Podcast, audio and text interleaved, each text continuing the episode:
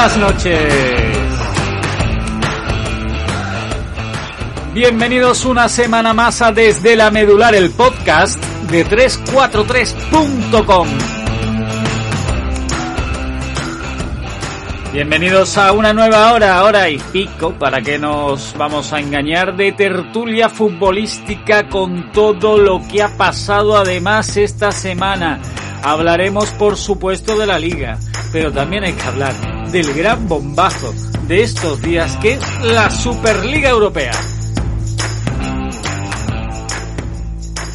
Y nosotros, pues como no vamos a ser menos, hemos dicho aquí que se habla de la Superliga Europea, pues yo me he buscado super equipo, a un super trío de compañeros en las ondas de internet para que me acompañen, que acompañen a un servidor, a José Luis Ruiz, en esta tertulia sin cortapisas, en esta tertulia libre, totalmente libre, eh, que tenemos todas las semanas en Desde la Medular.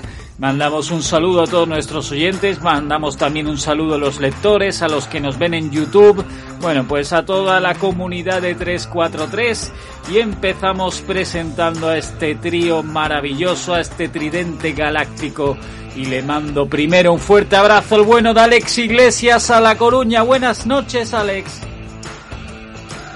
Buenas, José Luis, ¿qué tal? Saludos a todos.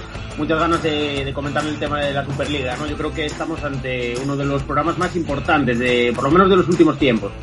Además que si ya, por si ya fuera poco, nos adentramos ya en los límites de la temporada, que ya se han jugado casi todos, han jugado ya 31 partidos, con lo que eso supone para el pitido final o para la, la, recta final de esta liga, ya con la Superliga vamos a tener tela para rato. Además, con varios ingleses metidos además en la pelea, ¿eh, Alex? Sí, sí, totalmente. La verdad que, que la Premier, que tenemos de hecho un partido hoy interesante con, con todo esto de, de la Superliga de fondo y todavía quedan cosas por decidir. Pues claro que sí, hablaremos si nos da tiempo de eso, aunque yo auguro que el programa nada más que con la Superliga se nos va a ir un poquito de las manos. Pero bueno, es la actualidad y es la noticia. Y uno que siempre está al borde de la noticia y a lo más actual es el bueno de Ignacio Muedano. Muy buenas noches, Ignacio.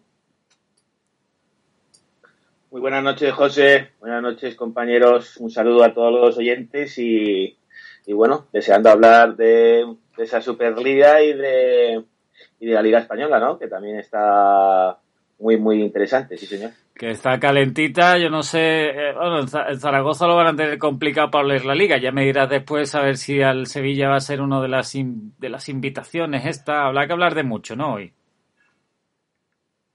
Eh, yo, bueno, ya, yo ya te adelanto, por mí que no me inviten, ¿eh? si saben cómo me pongo para que me invitan, como diría aquel.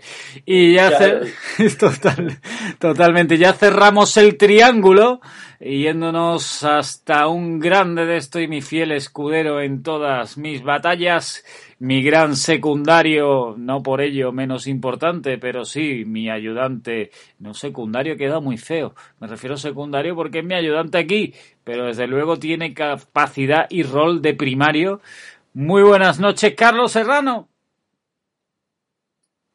Muy buenas noches, José. Buenas noches, compañeros. Pues robándole un poco el argumento a Alex, si hay un programa aquí que va a haber debate y del bueno, es este. O sea, es ahora o nunca.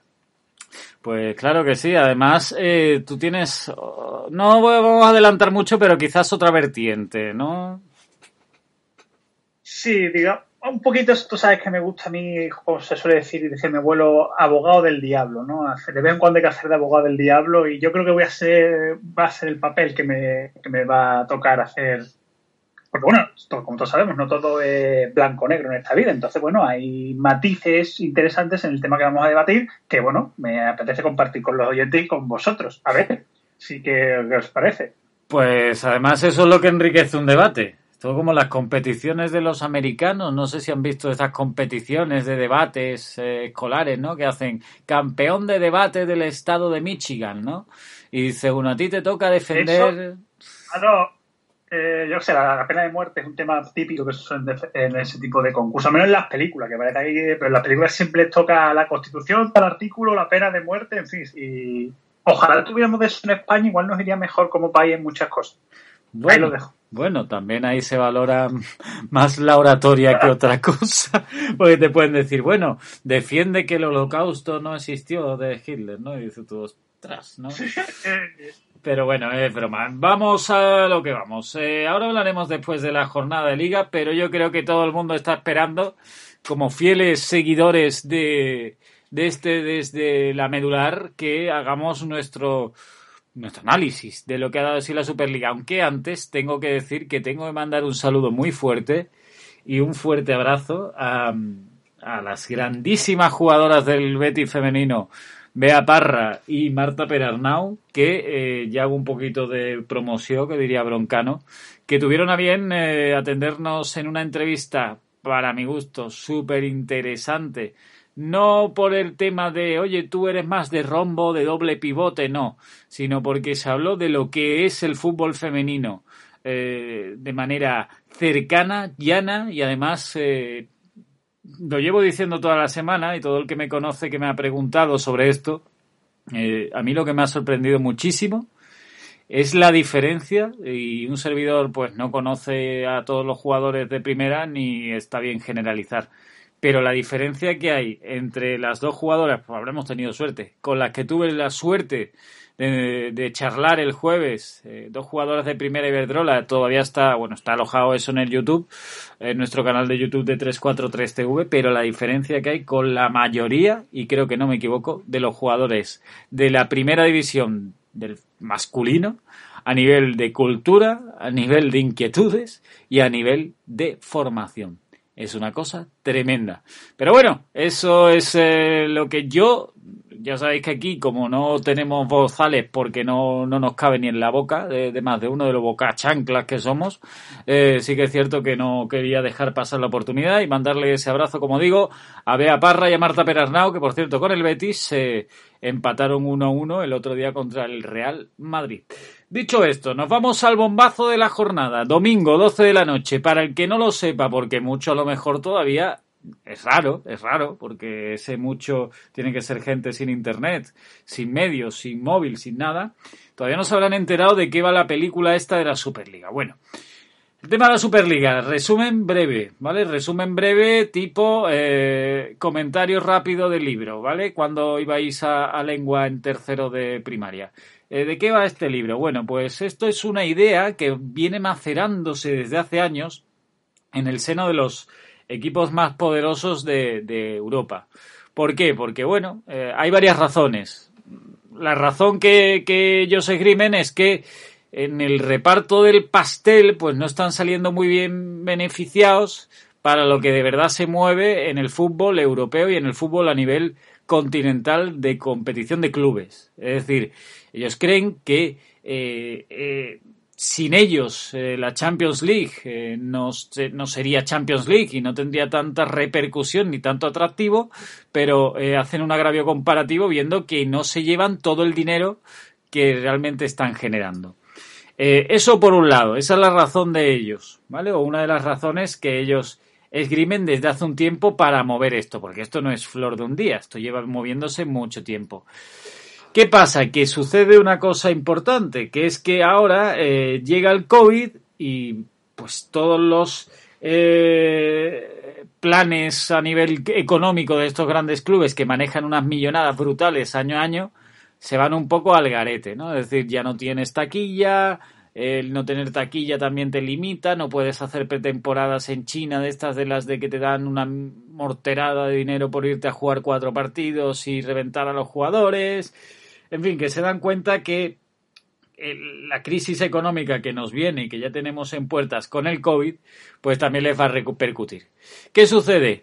Que en la Premier y en algunas eh, ligas el modelo de, magnates tipo los isótopos de, Springfield eh, a lo tejano de dueños de clubes estadounidenses eh, ya pues está teniendo mucho recorrido, sobre todo en Inglaterra, que es donde más se está viendo y también en Italia hay algunos clubes que son pues eh, totalmente personalistas, por no decirlo de alguna de otra manera. Entonces se dan cuenta de que los 12 clubes más importantes se empiezan a reunir, empiezan a mover el tema, la Champions eh, no se baja del burro, dice, mira, la Champions tiene que ser la Champions y tiene que darle cabida a más equipos y que sea meritocrática, es decir, que por méritos puedes ir a la Champions. ¿Qué pasa? Que eso hace que igual que los equipos eh, grandes cuando llegaba la Copa a partido único, que decían, bueno, es que en un partido me pueden pintar la cara, en dos ya es muy complicado. Pues igual, dices tú, a lo mejor una temporada mala de la Juve, que por ejemplo este año, no sé si es tercera o cuarta, el Real Madrid empezó la liga fatal, eh, el Liverpool, por ejemplo, no sé si es sexto y o por ahí podría andar la cosa. Alex después me corregirá si quiere. Pero ¿Qué pasa? Que se dan cuenta que viven una situación de incertidumbre, que claro, sin dinero para fichar como tenían antes, puede ser que no estén en Champions. Y eso sería pues una losa para un club de este tipo. Total, que se juntan los 12 más potentes, que son, en este caso, eh, evidentemente auspiciados por Florentino, que es la cabeza visible de todo esto, que es el presidente del Madrid. Pero son Real Madrid, Barça y Atlético en España, Tottenham, Manchester City, Manchester United, Arsenal y Liverpool en, Inglaterra, el Inter y el Milan, la Juve eh, y el bueno, creo que los he dicho todos, no sé si me he dejado alguno, 12 clubes. ¿Cuál es la idea? Montar una liga, entre ellos que jueguen en tres semanas y que eh, de esos 12 clubes se le aunan de aquí a que empiece esto a moverse tres clubes más, por lo tanto serían 15, y cinco cinco se ganarían su puesto en esta nueva Superliga. ¿Cómo se ganarían su puesto? No se sabe, porque claro, la FIFA ha dicho, la UEFA ha dicho, bueno, si esto lo estáis montando alternativamente a mí, que sepáis que los jugadores que jueguen esto, esto no van a poder ir a la Eurocopa ni a ninguna competición que nosotros hagamos. Entonces nos vemos ahora en un panorama que es el siguiente. Los clubes se lanzan el órdago 12 de la noche ayer y dicen, oye, que la Superliga va para adelante, que cuanto antes la vamos a montar. Y así de claro. Y la UEFA dice, bueno, pero es que si la montáis por vuestra cuenta, que sepáis que vuestros jugadores no juegan la Eurocopa, ni la Champions, ni la Europa League, ni nada, de nada, de nada, de nada. Soluciona este tema. O bien, y aquí hay varias, o los grandes clubes eh, dan marcha atrás y se integran en una Champions que de por sí ya va a cambiar, que va a ser de 36 en vez de 32 y veremos a ver porque dicen que va a ser liga entre todo, bueno, una historia que ahora ya cada uno que me diga porque yo me pierdo ya o bien que la UEFA eh, entre un poco por el aro y haga un término medio y acepte, pero eso supondría tener a la opinión pública en contra, porque ya se ha visto que la opinión pública no está muy de acuerdo que digamos, o bien la opción C, que la UEFA diga se acabó, eh, o sea, perdón, que los otros digan se acabó y digan a mí me valen los 3.500, sí, ojo, 3.500 millones de euros que se van a llegar, se van a llevar los participantes de todo esto. ¿Por qué? Porque eso es la clave de todo esto, que es el dinero. No sé si me he perdido en algo, si me he comido algo, yo creo que ha quedado bastante claro, es montar una superliga paralela en la cual 15 de los 20 equipos van a tener su puesto asegurado año tras año, que van a jugar entre ellos y que eso además va a asumir bastante la carga de partidos. Y ahora sí, dicho esto, os doy la palabra me corregís si en algo me he equivocado y dais vuestra opinión ante todo este caos. A ver, ¿quién abre veda? Bueno. De uno en uno, ¿eh? De uno en uno. Bueno, pues venga. Yo empiezo yo, empiezo yo. Eh, bueno, a mí me parece que, que bueno que han perdido que han perdido la cabeza y es un golpe al fútbol pues bastante gordo. Veremos a ver cómo, cómo acaba la cómo acaba la historia porque creo que esto acaba de acaba de empezar. Porque aquí va a haber más órdagos porque habrá que ver cómo hay, hay clubes potentes que de momento están fuera de esta liga de esta superliga como el Bayern de Múnich y eh, Borussia Dortmund PSG y, bueno, veremos a ver cómo, cómo, cómo, reaccionan. Parece ser que los alemanes han dicho que no van a entrar por el, que no van a entrar por el aro. Creo que Bayern de Múnich hoy por hoy es uno de los top top eh, del fútbol mundial y, bueno, pues ya, se verían. Y luego pues habrá que ver cómo reaccionan también lo que son la propia liga, la liga, el calcio y, y la Premier como, como organizaciones porque, bueno, están intentando montar una especie de NBA que va a quitar el, el, pues el tema competitivo, ¿no? Para poder clasificarte y jugar la mejor competición del mundo, pues los que se ganen eh, por derecho deportivo, habiendo hecho una temporada de la liga anterior, ¿no? Entonces, bueno, también yo desde luego estoy en contra 100%, en contra 100%, y como posibles soluciones, pues no lo sé, pero, pero bueno, eh, ya se está empezando a ver, veremos a ver cómo reacciona Tebas a todo esto. Pero dicen que puede haber sanciones incluso para esta misma temporada. que, la cosa está calentita. Carlos, ¿tú cómo lo ves desde el punto de vista, bueno, desde el punto de vista, no, aquí tampoco somos bufanderos, pero sí que es verdad que el Real Madrid es el club, entre comillas, o mejor dicho, el presidente del Real Madrid, no el Real Madrid, es el germen o la cabeza visible de todo esto, Florentino Pérez. Bueno, eh, como dije al principio, vamos, o sea, eh, voy a ir más rápido en lo que estoy de acuerdo con Alex, ¿no? Efectivamente ha sido las formas, eh, el quitar la posibilidad de, o sea, de lo que me gano deportivo en el campo no valga para nada por el golpe de ego de unos cuantos clubes millonarios, pues es una jugada bastante sucia. En eso creo que estoy de acuerdo con casi todos los compañeros que formamos 3-4-3. Ahora bien, igual que cuando analizamos reivindicaciones del humilde, decimos, es que, y damos la razón, tú has dicho una cosa muy importante, José. En cualquier trabajo, si tú das, ofre, haces que tu empresa gane mucho dinero y tú te llevas las migajas, te cabreas.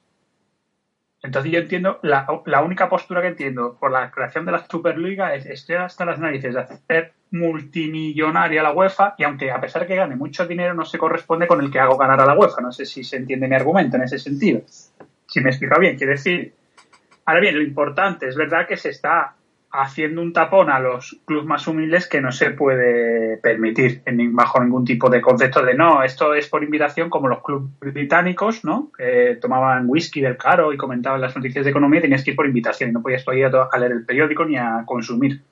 Entonces, pues, no es de recibo. Ahora bien, la UEFA, esa actitud de, como que eso en el fondo es una guerra de egos, de, perdonadme el lenguaje callejero, a ver quién la tiene más grande. La UEFA dice, pues te voy a expulsar a mitad de temporada los equipos de semifinales y no vais a jugar semifinales. Muy bien, explícaselo usted a las televisiones con las que firma contratos, convenios, o sea, ciertas amenazas no tienen sentido porque no se pueden realizar de la noche a la mañana. Es una guerra de egos y al final creo que todo terminará en un término medio que ni para ti ni para mí, que es un pulso y al final se van a dar cuenta que el poderoso caballero es don dinero y la UEFA no se va a arriesgar a perder millones que gana con esos clubes y los clubes, claro, plantillas enfadas de que yo me voy a perder jugar con mi selección porque al presidente la da por jugar aquí a, los proyectos faraónicos. Nanay. Entonces, mucho cuidado, pero creo que al final esta guerra de egos va a terminar en un término medio. Perdonad por el enrollamiento, compañeros. Nada. Alex, ¿tú ves eh, igual que Carlos? Eh, bueno, lo primero, eh, es que a Alex le tengo que hacer muchas preguntas, porque hay muchas incógnitas, pero yo sé que es un tío tan, tan, tan aplicado que no se va a llevar media hora en lo que le voy a decir. La primera es clara, eh, seis equipos de los doce, o sea, la mitad, serían equipos ingleses. Tú, como buen seguidor de la Premier, no sé qué piensas ante eso. La segunda, el Barça, que parece ser que ahora todo el pescado, se lo, todo el todo el fregado lo está, se lo está llevando Florentino por el hecho de que es la cabeza visible, pero el Barça está metido ahí en el ajo. Y la porta está calladito, calladito en ese sentido. Y lo tercero, si crees que, como dice Carlos, esto es un brindis al sol o es un poco como cuando Cristiano eh, o Messi dicen esto de, ay, es que estoy ahora disgusto y, y al final lo que fuerzan es una renovación por más pasta. No sé si de las tres alguna me respondes o ninguna o cómo lo ves. Sí, yo te respondo todo y, a ver, espero no enrollarme mucho porque la verdad es que es un tema que sí que tengo bastante localizado y del que tengo bastante opinión formada y no me quiero alargar mucho, así que si veis que me estoy repitiendo o no voy a ningún lado, me podéis cortar perfectamente.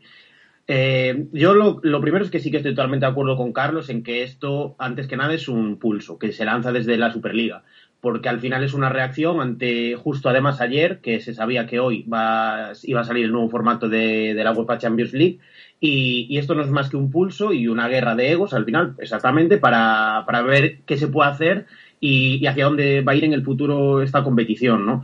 Al final, eh, lo primero a mí lo que sí que me gustaría destacar, y ahora te contesto a las preguntas, es que yo creo que esto no es una guerra, y así se entiende, entre buenos y malos, porque al final yo creo que es una guerra entre malos y malos. O sea, esto es dinero contra el dinero. Porque sí que es cierto que ahora, en general, el aficionado eh, de los clubes, digamos, medios, se puede identificar con la liga, se puede identificar con la UEFA, pero no es más que pura coincidencia. Es decir, al final sabemos que la liga, las federaciones o la UEFA se mueven por dinero y que estos años han, contribuido a que la brecha entre los clubes más gigantes y el resto sea mucho mayor, ¿no? Eh, ejemplos de esto está en la UEFA League, está en la Supercopa eh, que se va a jugar en Arabia, el Mundial en Qatar, etcétera, ¿no? Entonces yo creo que con esto lo que se está consiguiendo al final es eso, ¿no? Una competición muy selecta en la que los ricos van a ser más ricos. No, creo que no dices el dato, pero bueno, eh, son 3.500 millones lo que se va a repartir entre los participantes y el ganador a priori se llevaría 400 millones. ¿Esto qué ocurre? Que es que el ganador de la Champions se suele llevar entre 100 y 120. Claro, para los clubes es muy goloso este premio. ¿Cómo van a decir que no, no? Entonces es, es, difícil, pero al final es un fruto, y ahí sí que estoy un poco con Carlos en el sentido de que esto es fruto de la evolución de la sociedad, ¿no? Eh, el capitalismo está en toda la sociedad, lo vemos entre los negocios de, barrio y las grandes marcas, y el fútbol, pues, eh, sigue esta tendencia también, ¿no? Entonces, ¿cómo se para esto, no? ¿Cómo se puede luchar contra el dinero? Es muy complicado, ¿no? Y sobre todo lo que ocurre es que al final te lo intentan vender como que esto es por el bien del aficionado, como que el aficionado, de estos clubes lo que quiere es ver esto, quiere ver a los grandes partidos en la cara y no le importa nada ver un Barça a la vez o un Madrid Eibar, lo que quiere es esto y yo creo que nada más lejos de la realidad, ¿no? El aficionado al final ha visto cómo se ha decidido por él y entre otras cosas entre estos clubes que tú me decías, ¿no? Son, seis de la Premier, ¿en base a qué se han elegido estos clubes de la Premier? O sea, el Arsenal o el Tottenham, por ejemplo, me está diciendo que a nivel historia o a nivel club son mejores que el Ajax o que el Oporto, que el Olympique de Marsella o que el Olympique de Lyon. Eso es una decisión que se ha tomado de manera unánime, de una manera muy hermética y cerrada y yo creo que no hace bien a nadie, ¿no? Al final lo que se crea es eso, ¿no? Una burbuja en la que estos clubes van a ser siempre grandes y lo que yo tengo, o mi duda va, y no sé si ahí también queréis contestar vosotros, es que yo por lo menos no he encontrado a nadie en Twitter, en opiniones en vídeos de YouTube, etcétera, que esté a favor. O sea, los únicos que veo que están a favor son los propios clubes, eh, entendidos como empresas, que van a generar dinero, pero no veo ningún aficionado que esté a favor, nadie que esté totalmente de acuerdo con esto. Todo el mundo le ve mucho más la parte negativa que la parte positiva y creo que es fruto de algo. Pero si es que además, eh, incluso eh, por cierto, has esquivado lo del Barça, me parece correcto, pero no te, no te voy a poner un negativo por ello, pero bueno. Eh, es que hasta Agnelli, que es uno de los, bueno, la mano derecha de Florentino en esta idea, ya se está bajando un poco de, del barco, ¿no? No sé si, por ejemplo, Ignacio, que, que como, que como sabrá, por ejemplo, el Sevilla es uno de los clubes quizás de los que más ha peleado por la igualdad de los derechos televisivos en la liga y a base de palos, porque no solo el Sevilla, sino otros eh, clubes han conseguido que la brecha, que ya es grande y sigue siendo grande por sí entre Barça y Madrid y el resto, pues fuera un poquito más pequeña, le suena un poco a chiste que ahora que, eh, que consiguen más o menos que la brecha a nivel televisivo en España no sea tan grande, te acaben haciendo una brecha enorme en Europa, ¿no? No sé cómo ves tú eso, Ignacio, y, si también, como dice Alex, si ha visto alguna opinión positiva. Es que, sobre, sobre todo, yo lo que, yo lo que veo que, que el tema de que eh, ya tengan la clasificación asegurada en una competición en una competición cerrada que encima pues bueno pues hacemos el favor que invitamos a invitamos a cinco. A mí es que hay mucha gente que dice que, que, la, que, que Euroliga de baloncesto que tal pues a mí la Euroliga de baloncesto pues tampoco es que me guste. Aquí ha habido veces que, que, ha, habido que el segundo el tercer clasificado de, de, la liga de baloncesto que no que no ha ido a, a la Euroliga. Entonces bueno eh, a, mí ese, a mí ese tipo de cosas que, que, no sé que a nivel deportivo que no que no consigas eh, a través de lo, de lo que de lo que de lo que manda no de que, que, es, que es la liga que es el torneo de la regularidad que a través de eso no te no, no vayas a, a, jugar las mejores competiciones continentales que eso es el eso es el premio y demás. Yo creo que yo no, no lo sé el, es un es un órdago mm, para la UEFA yo no sé al final cómo va, cómo va a terminar esto. Igual, igual incluso acaba en, los tribunales. Veremos a ver cómo, cómo está el tema, porque porque de verdad, porque si estos van realmente, realmente en serio y luego las federaciones y, las ligas pues se ponen a, a, decir, bueno, pues entonces vosotros aquí no jugáis, tal, pues eh, cuidado, que es que jugar, eh, bueno, que juegues contra la Juve, contra, contra, contra el Milan, contra el Manchester United, eh, semana tras semana, lo que hace también bonito, pues es, es como si comieses angulas todos los días, ¿no? pues al final las angulas, pues tampoco te creas tú que, pero si las comes una vez al año dices, joder, qué buenas están, merece la pena, merece la pena traerme la pasta y, y, comer una y comer un día ángulas. Pero si al final las ángulas eh, las tuviese las tuviese estiradas de precio y comieses todos los días, pues tampoco tampoco no sé, no sé si me, entendéis a dónde quiero a dónde quiero llegar. Ha quedado eh, clarísimo. Eh, por ejemplo, por ejemplo es que claro, es decir, Sevilla y Betis rivalidad máxima pues si nos enfrentásemos cada 15 días, pues sería un coñazo. Total. Sí, claro. Total. Además que, que, habría ya pues cuatro clásicos al año. Eh, yo lo que sí, eh, y antes de darle la palabra a Carlos y rematamos este tema si os parece, y os doy micro abierto por si alguno quiere rematarlo por su lado, que esto yo no, yo no me voy, yo simplemente doy las opiniones de lo que se está moviendo. Pero sí que es verdad que me recuerda mucho la International, International, International Champions Cup, que se juega en verano, se jugaba en verano, hasta que se jugaba en Estados Unidos, no sé si os acordáis, que jugaba el Madrid, el Barça, había como dos sedes, no sé si os acordáis, ¿no? Que era que jugaba el Inter, el Bayern y todo ese rollo. Pues nada, quieren hacerlo de verano, pero darle un, un toque, un toque más.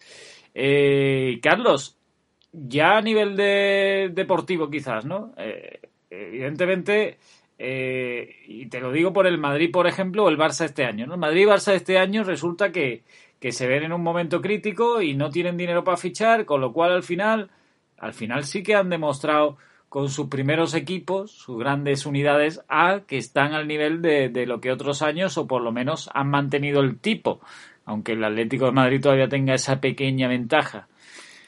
Esto también difiere un poco o desvirtúa la competición, porque claro, eh, también es lo que decimos, ¿no? O sea, no es lo mismo jugar como juega el Madrid o el Barça en las primeras rondas de Champions League contra un, con todo mi respeto, Ludo Górez o un Bate Borisov, que jugar desde la primera jornada, que se empezaría a jugar esto en agosto, cuidado con el tema, contra un Inter, un Manchester United o una Juve, ¿no?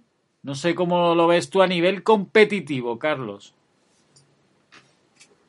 Hombre, dicen varias voces expertas, ¿no? Otro de los de la letra pequeña de esta Superliga Europea es que los grandes clubes, por como tú muy bien has explicado, José, por temor a desgaste de la esto es, como estamos hablando, que egos, dinero, las estrellas tienen que jugar, ¿no? Entonces, claro, por evitar desgastes, lesiones tal, que la liga por lo que tú acabas de explicar, José, la acabé jugando con o juveniles o jugadores que no venden tanto.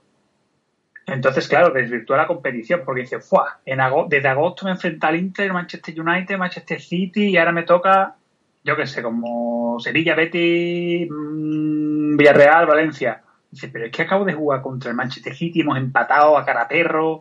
Uf, venga, voy a poner a Mariano, Acuña, Blanco, con todo el respeto para esos jugadores, pero se me entiende, que no es lo mismo es como decir, bueno, pues como desde agosto estoy jugando contra los grandes cocos europeos, bueno, por lo nacional, como quien dice un partido flojo de Copa del Rey, voy a poner el equipo B. Entonces, claro, es la letra pequeña de que se desvirtuaría bastante la competición doméstica, creo yo. Por eso que estamos diciendo, porque con la sesión D, de cara a la galería, porque encima con la que has con la Superliga Europea no vas a jugar partido con los suplentes. Entonces, claro, pues cuando te llega el turno del plan de cada día que es la liga, pues igual optas por el equipo reserva, con lo cual estás desvirtuando la liga. En fin, la verdad que esto tiene mucho recorrido, es... Eh, bueno, tiene, tiene mucho recorrido si se mantiene el pulso del que hemos hablado.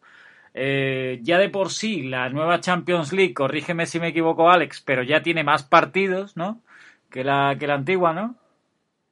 Sí, eso es. Al final es lo que comentábamos. Lo que se suponía que esta, esta nueva revisión de la Champions League era un poco para convencer a los clubes de que se quedaran o que apoyaran este, este proyecto y dijesen que no a la, a la Superliga, ¿no? Porque al final lo que quieren es eso, tener más partidos, como tú bien dijiste, no arriesgarse a caer en grupos o perder en, en octavos de final y, y perder partidos, perder televisión y perder entradas de estadio para, para, su propio club y al final perder dinero, ¿no? Entonces con esto supuestamente se garantizaban, pues no sé, son unos cuantos partidos más. Creo que para ganar la Champions nueva habría que ganar 17 o 19 partidos, según leí antes, y en la actual serían solo 13, ¿no? Entonces, bueno, si me dejas apuntar rápido, José Luis, te, te, contesto que, bueno, del Barcelona no, no, te dije nada porque al final creo que es igual que el resto del club. Es decir, bajo mi punto de vista es igual de culpable que el resto es fruto un poco de toda esta tendencia que comentaba de capitalismo y dinero por dinero. Eso es un negocio. Me parece muy valiente que equipos como el Bayern y el Borussia y el Paris Saint Germain hayan dicho que no, pero creo que los clubes al final se mueven un poco por, por dinero como empresas y, ahí están, ¿no? Eh, a lo mejor moralmente y éticamente no están a favor, lo dijo Laporta en su día, eh, lo dijo Guardiola también, no sé si lo ha dicho Klopp hace un rato, Incluso futbolistas esta tarde han compartido en redes sociales. Yo Cancelo del City y Bruno Fernández del Manchester United compartieron una publicación en la que, bueno, mostraban su desacuerdo. Pero claro, una cosa es la ética y la moral, otra cosa es eh, el ser jugador profesional, el ser tu trabajo y tienes que hacerlo, ¿no? Y entonces apuntar solo que sobre el campeonato local, lo que decía Carlos, ¿no? Por supuesto que se devalúa porque al final a los grandes no les va a importar nada lo que pase en la liga, ¿no? Eh, lo que van a intentar es dejarse todo en la Superliga, ganar esos 400 millones o lo que sean, y luego si tienen que rotar, vamos a rotar en la liga, me importa nada quedar quinto o sexto, porque al final el año que viene voy a volver a jugar, y conforme vayan pasando los años, la brecha será tan grande que es que prácticamente a medio gas te dará para acabar mínimo entre los tres primeros seguro. Que además no es, no es lo mismo rotar en épocas de crisis, y como decía Carlos, que salga Blanco, que salga Isco en horas bajas, que salga Mariano, que salga Rodrigo a rotar con 300 kilos o los que sea en el reparto en el bolsillo y que la unidad B sea, pues en vez de eh, estos que he dicho, pues que sea en este caso Asensio porque ya no sea unidad A porque te has traído Mbappé, porque tienes dinero para traerte a este, que ya no sea que Kroos sea la unidad B porque ya te has traído a Pogba porque tienes dinero para traerlo, en fin, como diría que y esta sigue la reflexión con la que zanjamos este tema, que nos tenemos que ir a la liga, que es lo que nos da de comer y a la copa, ojo con la copa de este, este sábado, pero uno podría decir, y yo es a donde lo llevo, o sea, estamos viviendo un nuevo orden mundial en todo, que por cierto, si os gusta leer, hay un libro que te lo explica muy bien, que es El mensaje de Pandora de Javier Sierra eh, que habla de ese nuevo orden mundial que se está cociendo, porque estamos ahora mismo anestesiados, ¿no? Eh, nos ponemos la mascarilla y venga, vámonos, seguimos viendo las series en Netflix, seguimos viendo los partidos de fútbol, pero el mundo está cambiando y está cambiando tremendamente por culpa de una pandemia, como cambió eh, después de la gripe española, llegaron los felices 20 y como cambió mucho tiempo antes con la peste. ¿Vale? El mundo está cambiando. Bueno, pues si ahora que el mundo está cambiando y que un equipo se puede medio igualar porque ya no hay presupuestos desorbitados, pero esos presupuestos desorbitados dicen, oye, que yo quiero seguir aquí mandando y se inventan una historia entre ellos, pues dirá el del humilde, bueno, ¿y ahora qué le podemos meter mano a esta gente? Ahora se van a inventar esta historia para tener el triple de dinero de lo que tienen ahora.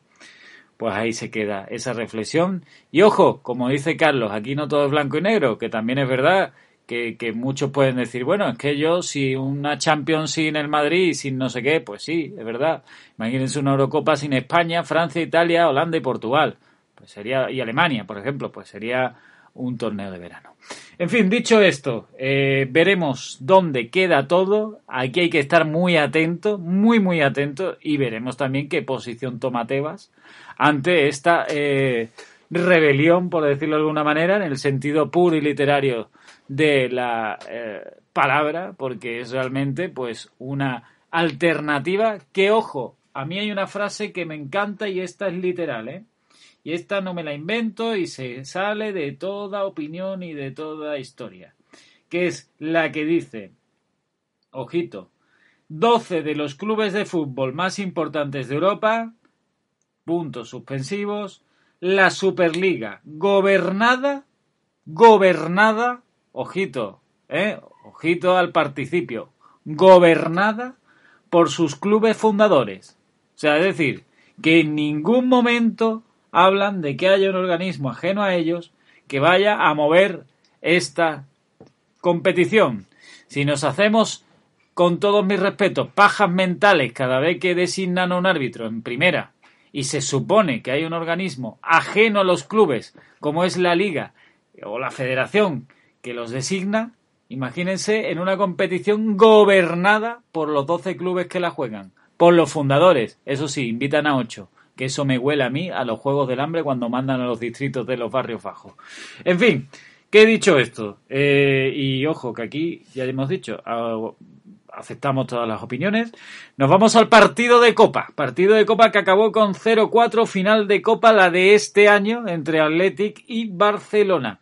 0-4 le ganó el Barça al Athletic. El Athletic, la lectura es que pierde su segunda Copa en dos semanas eh, para, eh, bueno, perjuicio de, Marcelino.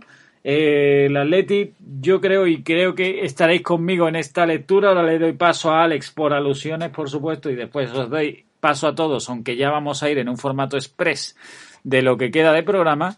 Pero yo creo que el Athletic lo que hizo fue aguantar el tipo en la primera parte y yo lo veía claro y además lo decían los chats y en los grupos de WhatsApp y todo eso. Cuando meta el primer gol el Barça, se acabó el Athletic.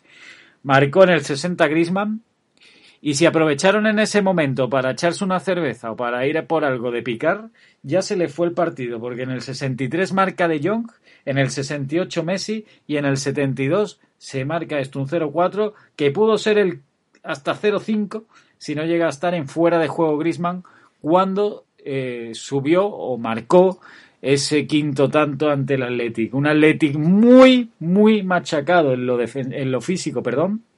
Sobre todo, pues eh, Iñaki Williams, que no estuvo, Muniain, que se tuvo que ir en el descanso, eh, Berenguer no fue el gran Berenguer, Raúl García se le está viendo que ya la gasolina no le llega. Y al final el Barça, pues Alex eh, hizo ese eh, hizo gala de su favoritismo y como digo, yo creo que estás de acuerdo conmigo que en el momento que le entró la primera se acabó el partido, ¿no? Sí, totalmente de acuerdo. Yo creo que la primera parte el equipo de Kuman jugó muy bien, eh, llegó bastante al área con peligro, pero el problema era el de diferentes fases de esta temporada en las que el balón no entraba, ¿no? Le faltaba efectividad y muchos partidos vimos que se le escaparon, como aquel empate contra el Cádiz en Liga, por precisamente esta falta de efectividad, ¿no?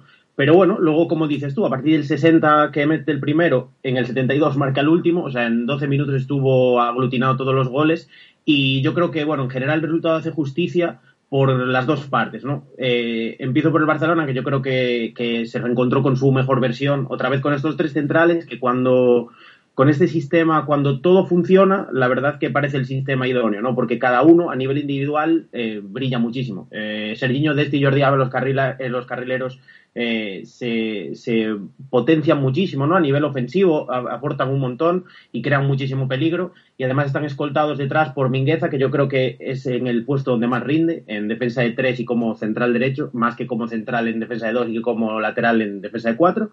Y, Sergio Busquets muy cerquita del área también, un poquito descolgado de labores defensivas. Frenkie de Jong llegando y siendo, yo creo que de los mejores del partido, o incluso el mejor. Antoine Griezmann, que es para darle comer aparte, porque lo hablamos en el grupo, ¿no? Había gente que decía que era muy eh, irrelevante, que apenas hacía nada y bajo mi punto de vista hizo el partido que tenía que haber hecho un acierto de Kuman, ¿no? Porque decíamos que en el partido contra el Real Madrid, en el clásico, eh, Usman Dembélé jugando de espaldas, así como nueve de referencia, no estuvo fino, porque no tiene esa agilidad mental al final, sus virtudes son otras. Y hoy decide, el otro día decide poner a Antoine Griezmann para que haga este tipo de descargas, para que mueva los centrales y para que sea indetectable, decía aquí con Narváez en la, en la retransmisión y totalmente de acuerdo en ese aspecto porque aportó muchísimo, ¿no?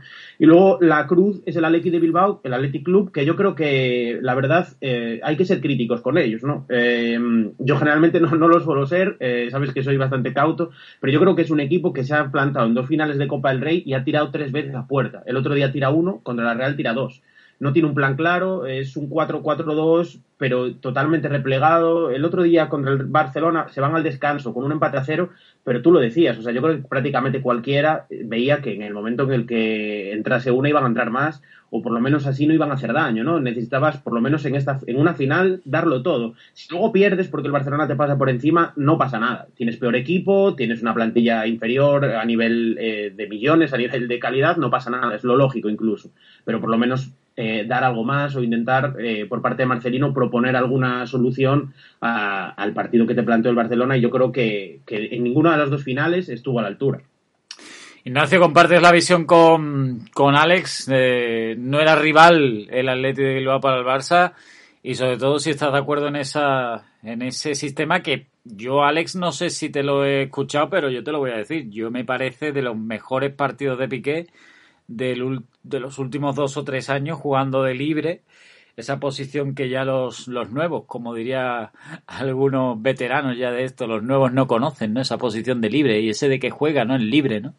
No sé si compartes esa, esa visión y sobre todo esa endeblez, digamos, del Athletic que también se vio, Alcoyano, Ibiza, y después contra el Betis, eh, pasó como pasó, contra el Levante también le costó. No sé, Ignacio, ¿cómo ves también esa final rápidamente?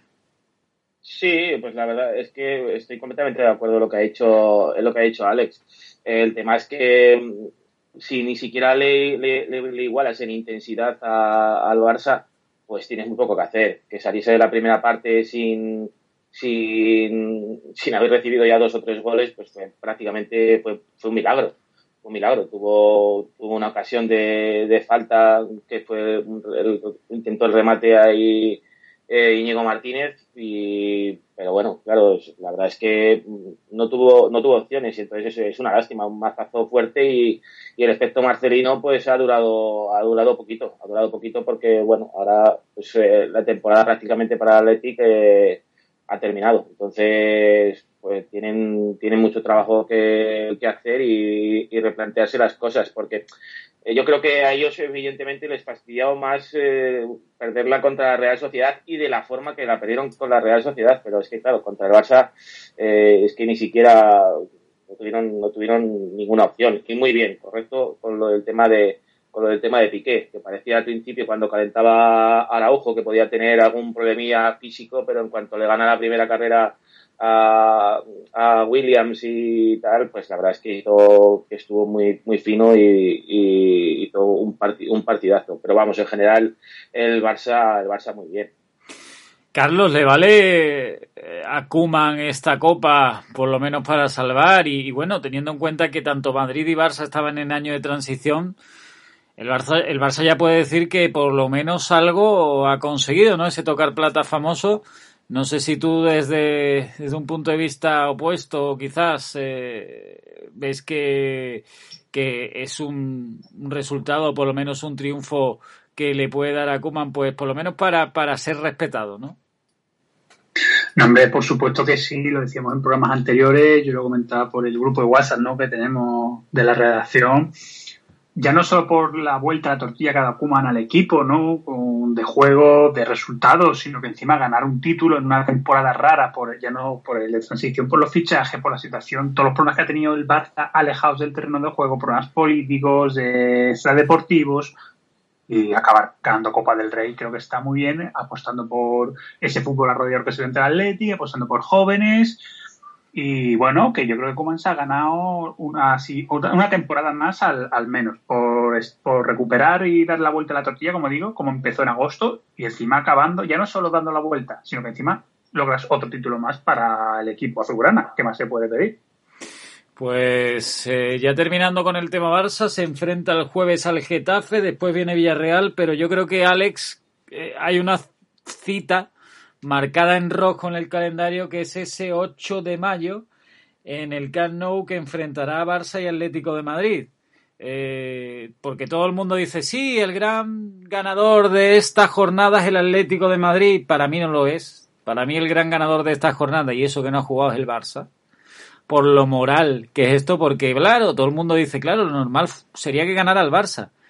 Pero si nos acordamos del Barça de verano, dice, bueno, y si le acaba ganando el Atleti la Copa al Barça, imagínense la moral del Barça para lo que queda de liga, ¿no? Porque la moral, como siempre dice Ignacio, las dinámicas son muy importantes, ¿no?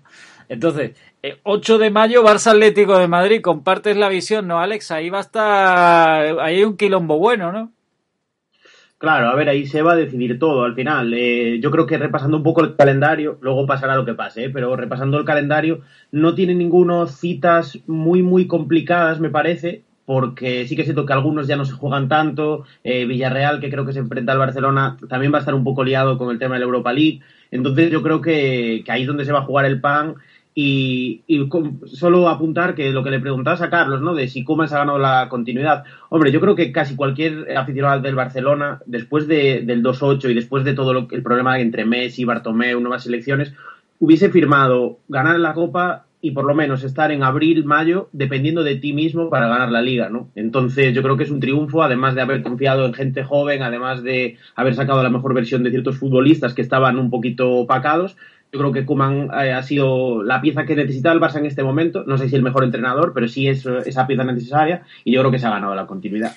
Pues sí, dependen de sí mismos. ¿Por qué? Porque están a cinco puntos con un partido menos. Si ganan esos dos partidos decisivos, es decir, eh, si ganan todo lo que queda, evidentemente, pues que dependen de sí mismos, eso es lo que significa.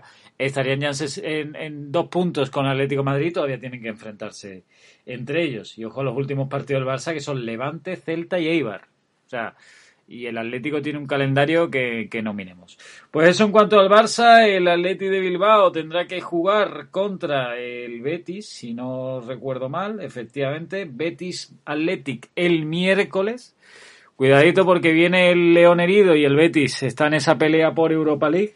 Así que veremos eh, qué pasa en ese partido que también se antoja muy interesante. La jornada, eso sí, eh, fue una jornada típica, una jornada muy completita. Se abrió el domingo como todos los partidos que se jugaron en, en jornada dominical. Hubo dos por horario.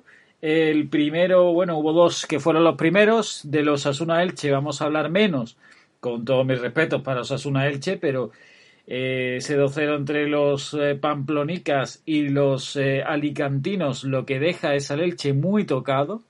El Elche parecía durante una fase de la temporada que se podía librar del descenso y últimamente los partidos de los ilicitanos están metiéndole en un pozo importante. Cuando está saliendo el Alavés, el Huesca ya lleva un tiempecito que sale y al final el Elche eh, que lleva una rachita que no gana desde el partido contra el Sevilla, esto es curioso, 2-1, ese 6 de marzo, pues se está metiendo en un problema de los grandes y el Osasuna, sin embargo, haciendo muy bien los deberes, decimosegundo y 10 puntos por encima.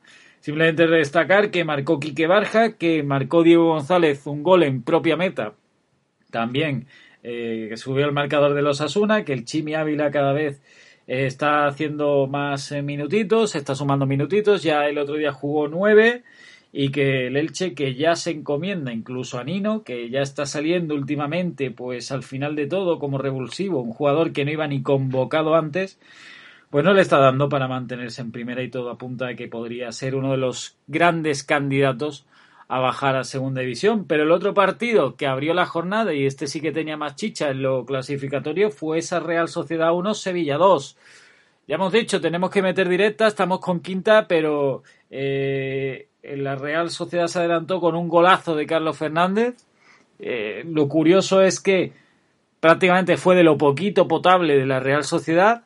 El Sevilla eh, tuvo cierta ¿cómo decirlo? Se aprovechó ciertamente también de una defensa bastante debilitada de la Real Sociedad, porque el primero, el gol de Fernando, pues al final Fernando tiene ahí una especie de espeje de, Lenormand, el de Nesiri también es un gol con, con, cierta ayuda de la defensa de la Real Sociedad, pero también es cierto que el único que planteó algo fue el Sevilla de Lopetegui.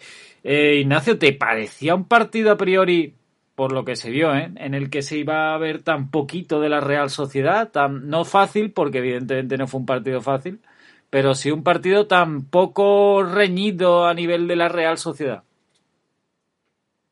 Hombre, más que nada es que la Real Sociedad también eh, se está jugando, se está jugando eh, la Europa League, ¿no? Entonces, eh, lo cierto es que sí que esperaba porque yo creo que el, Sevilla es cierto que, que, los goles no fueron de una factura bellísima y tal, pero, pero creo que el Sevilla fue muy superior. Creo que, además Lopetegui, yo creo que, que esta vez coincidió con, con, la afición, ¿no? Porque la alineación fue, yo creo que el once tipo de, de hoy en día del Sevilla y es un once, es un once muy potente porque puso por primera vez a, a, Rakitic en el banquillo y jugó Papu en la posición de Rakitic y creo que Papu y Suso estuvieron, estuvieron espectaculares con la ayuda de Fernando que estuvo tremendo en el, medio del campo y, yo creo que incluso el resultado mm, pudo ser hasta, hasta corto porque el Sevilla fue muy superior. Yo creo que el Sevilla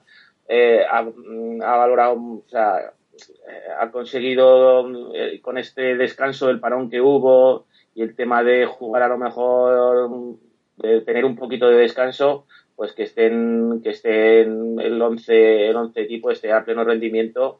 Y bueno, pues de momento pues eh, ahí estamos y con la cuarta plaza eh, prácticamente asegurada y, bueno, pues ahí ahí está el Sevilla de momento, que también tenemos ahí esa jornada, yo creo que para el, para el 9 de mayo, que si el Sevilla todavía sigue estando ahí, pues eh, entre el, el Barcelona Atlético Madrid y el Madrid-Sevilla que hay, pues bueno, eso puede ser, como el Sevilla siga enchufado ahí, pues puede ser un partido tremendo. Además que tiene Levante, Granada y Athletic, dos, bueno, tres rivales antes de ese partido contra el Real Madrid, a priori inferiores en la tabla. El Athletic ya lo hemos dicho, se está jugando poco, el Granada eh, está prácticamente desenganchado de la lucha europea, mucho tendría que cambiar las cosas para que los nazaríes volvieran a estar peleando por Europa League y un Levante que sigue pues viviendo a mitad de tabla y que todavía se sigue tirando de los pelos por esa semifinal, esa oportunidad perdida en, Copa del Rey. El Sevilla ya lo han dicho más de uno, ¿no, Ignacio? Que, que, mientras le deba seguir peleando eh, por la liga, ¿tú crees que, que, hasta cuándo le va a llegar el fuelle? ¿Hasta ese partido contra el Madrid o, crees que, no lo sé, no lo sé, porque al Sevilla le cuesta más, le cuesta más ganar los partidos, ¿no? Eh, eh, pero bueno, pero si de momento mm, los primeros que se lo creen, el que no lo, el que no lo dice es el entrenador, ¿no? Yo creo que hay un mensaje institucional ahí y de que no, no, no se quiere postular como, como candidato al título, pero el otro día, por ejemplo, sale Nesiri en la rueda de prensa y dice, no, no, vamos a seguir ganando todos los partidos y lo que queremos es ganar la liga. Entonces, pues también está bien escucharlo alguien, de, alguien del club que, que te diga eso, porque el aficionado pues hombre, pues tiene ese gusanillo, ¿no? Porque la Real Sociedad era un rival complicado y bueno, de momento pues están sacando los partidos y ya te digo, pues como lleguemos ahí con a, ese 9 de mayo y contra el Real Madrid, pues pues hombre, pues eh, de momento, ¿por qué no? Y además, de todas maneras, si no pudiese ser ganar el campeonato, pero quedar por encima de uno de los de uno de los tres mastodontes de la liga, pues eh, ya sería también un, logro un logro muy importante entonces bueno hay que poner en, en relieve el papel que está haciendo que está haciendo el, Sevilla en la liga porque porque me parece espectacular y esta es de un sí un no, ¿vale? Y le doy también paso a Alex y Carlos si quieren comentar algo del partido, pero esta es de un sí un no. Que, que siete tiros a puerta hubiera en la primera parte del Sevilla y en la segunda no hubiera un tiro a puerta. Bueno, la real es que remató dos veces a puerta y una acabó en gol y una se lo fabricó Carlos Fernández. Ya digo que fue muy pobre el partido de los Churiordines, pero que, que de los siete eh, tiros a puerta del Sevilla fuera en la primera parte y en la segunda parte ya se vio el estilo Lopetegui de irnos un poquito para atrás. ¿A ti a estas alturas de temporada te da coraje, como se suele decir aquí en el sur, o, ya digamos que lo tienes asumido? Estás rapidita, ¿eh? lo, lo tengo asumido, pero me sigue dando coraje. Pues porque sobre todo ves que a lo mejor el equipo podría, eh, no sé, decir, bueno, sí que... hombre, no, claro, pues no sé, pero luego tienes la que tiene Nesiri en la segunda parte, que este chico es capaz de meterte a, un gol inverosímil y en la segunda parte cuando se planta solo delante del portero, que aparte tira como muy lejos, porque incluso se podía haber acertado más y, bueno, y encima el balón va dos metros fuera de puerta. Entonces, bueno, pues eh, claro, pues eso también, pues no tienes, no tienes a Luis Suárez y tienes a Nesiri, que a pesar de todo está haciendo una grandísima temporada. Pero, pero sí, bueno, pero a lo que me decías, pues estoy acostumbrado ya al tema de Lopetegui. Eso es así, pero hay que quererlo. No queda otra. Alex y Carlos, eh, ¿creéis que la Real le va a pesar esa copa rápidamente? ¿Creéis que ese tocar plata va a hacer que, que sea el rival menos duro para un puesto en Europa League y viendo que además a lo mejor esto es conference y no le llama tanto la atención? Bueno, yo no, no sé ahora mismo el calendario de los tres que están luchando por Europa League Conference, pero sí que la tendencia que llevan estos últimos cuatro o cinco partidos es la más negativa, sin duda, posiblemente por lo que dices tú de Copa del Rey, y es posible. Eh, está por ver también lo que es la clasificación Europa para el año que viene, si el tema de la Superliga que comentamos antes también influirá o no ya para la siguiente edición. Pero sí, a tu respuesta yo creo que es el que más, eh, más larga se le está haciendo la temporada de los tres. Y eso que el Villarreal, eh, recordemos que tiene la Europa League todavía. Pues te imaginas, Carlos, ¿eh? Esto no, es casi una pregunta retórica. ¿Te imaginas, Carlos, que al final el Sevilla queda entre los tres primeros y no va a la Superliga? Esto sería una cosa así, una, una Berlanguiana, Berlanguiana. Berlanguiana, totalmente, una opción que se puede dar. Total, pues ahí estaría la cosa. Eso en cuanto al eh, Real Sociedad Sevilla. Dime, dime. ¿Había por ahí alguien que quería opinar? Bueno, pues esto es... Dime, dime, Ignacio. Ahora, em, el tema es que en Inglaterra eso va a pasar seguro. Sí, sí. Inglaterra va a pasar seguro, porque de los seis, de los seis que, van a participar en la, supuesta Superliga, pues desde luego no van a quedar, no van a ser los seis primeros de, de, la Premier League. Totalmente. Eh, luego esto es bueno, no vamos a hablar más del tema Superliga, que ya hemos hablado mucho. Vamos a hablar de la Liga, que también es súper, eh, o sin plomo, como diría aquel. Dicho esto, eso es lo que dio de sí los partidos de las 2 de la tarde. A las 4 y cuarto tuvimos un doble enfrentamiento, uno por la Liga y otro por mantenerse en primera. Curioso, el Alavés le ganó 1-0 al Huesca. Parece que el Huesca estaba saliendo y muy bien y últimamente daba un poquito de miedo. Pues en el 85 marcó Rodrigo Bataglia un gol para el Alavés y saca al Alavés de la pelea por, eh, bueno, de la pelea no, saca de la, de la pomada por irse a segunda división. Los de Javi Calleja están empezando a hacer las cosas bien y un gol de Bataglia que le puede dar la vida al Alavés saca al Alavés del descenso cuando el Alavés parecía totalmente sentenciado. Dirá alguno aquel, pues bueno, pues a lo mejor también que ya empieza a jugar Lucas Pérez con José Luis Lao, a lo mejor es importante, pero bueno, en fin. Eh, eso por un lado, pero el otro partido que de verdad dio mucho juego fue ese Atlético Madrid 0, Eibar, o sea, perdón, 5, Eibar 0. O sea, lo del Cholo, yo no sé si les dio un flux o un aire, pero se convirtieron en equipo goleador. Dos goles de Ángel Correa, uno de Yannick Carrasco, otro de, y dos, perdón, más de Marcos Llorente. Desde luego, eh, yo no sé si estáis conmigo y aquí ya tenemos que ir metiendo quinta, pero de verdad, pero yo viendo los goles del Atlético Madrid contra el Eibar, yo creo que es que el Eibar también, eh, lo de hermanita de la caridad, se le queda corto y que defendiendo así, poco están tardando en bajar a segunda, ¿no? Sí, yo creo que, yo creo que el Eibar ha cogido una dinámica que es difícilmente ahora ya, ya salvable y desde luego que es impropio ¿no? de, un, de, un equipo entrenado por Mendilibar pues eh, este bajonazo tremendo que, ha pegado. Entonces, o, desde luego recupera Brian Hills una, una versión súper estelar, o, y desde luego en la parte defensiva era, era el Atlético Madrid, ¿no? Que, que, que, lo normal es que gane, pero claro, con esa, diferen, con esa diferencia pues desde luego, pues anímicamente tienen que estar, tienen que estar bastante tocados eh, en Eibar. Entonces, eh, yo creo que es uno de los principales candidatos con el Elche a, bajar a segunda división. Alex, ¿este 5-0 le da alas a los del Cholo o es un poco espejismo? Pues yo creo que sí que le da alas a nivel moral, pero también estoy, o sea, también creo que es un poco espejismo en el sentido de que la primera parte, los primeros 40 minutos, fueron bastante regulares del Atlético de Madrid. O sea, le costó mucho entrar en juego, le costó mucho llegar, eh, se, mostró, bueno, muy dubitativo atrás y, eso que el no apenas propuso nada, ¿no? Luego, por supuesto, es un 5-0 y como a estas alturas, eh, a nivel anímico, casi importa más que, lo que es el fútbol y un 5-0 a, pocas jornadas de acabar siempre da alas.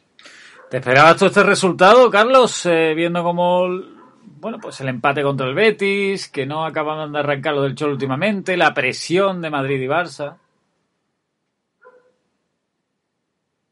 Hombre, la verdad es que no, ¿no? Espera que ganase Atlético, pero 1-0, un 2-0 algo más, más ajustado, ¿no?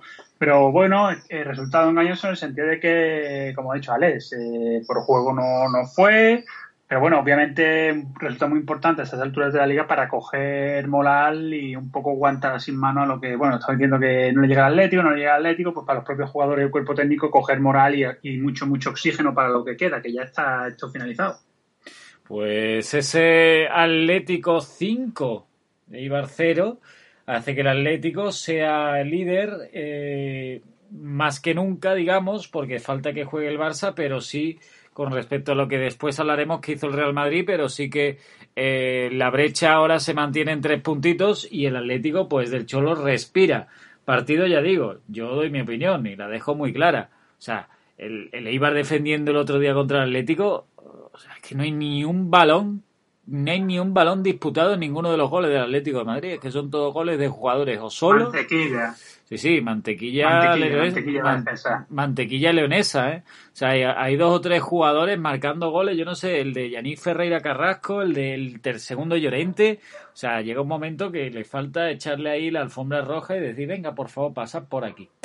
Dicho esto, el Atlético de Madrid, como digo, pues eh, tiene ese partidito en rojo contra el Barça, que es durísimo, pero tendrá que enfrentarse antes, con, antes perdón, contra el Huesca en esta jornada intersemanal y el Eibar que tiene una pelea durísima porque el Eibar con esto se ha quedado a cuatro del, eh, de la permanencia, digamos, eh, tiene que jugar en Granada el próximo partido, después le toca la Real y después el Alavés un rival directo. O sea, el Eibar o se pone las pilitas, que además tiene a Brian Hill lesionado, o lo va a pasar muy malamente, como diría Rosalía.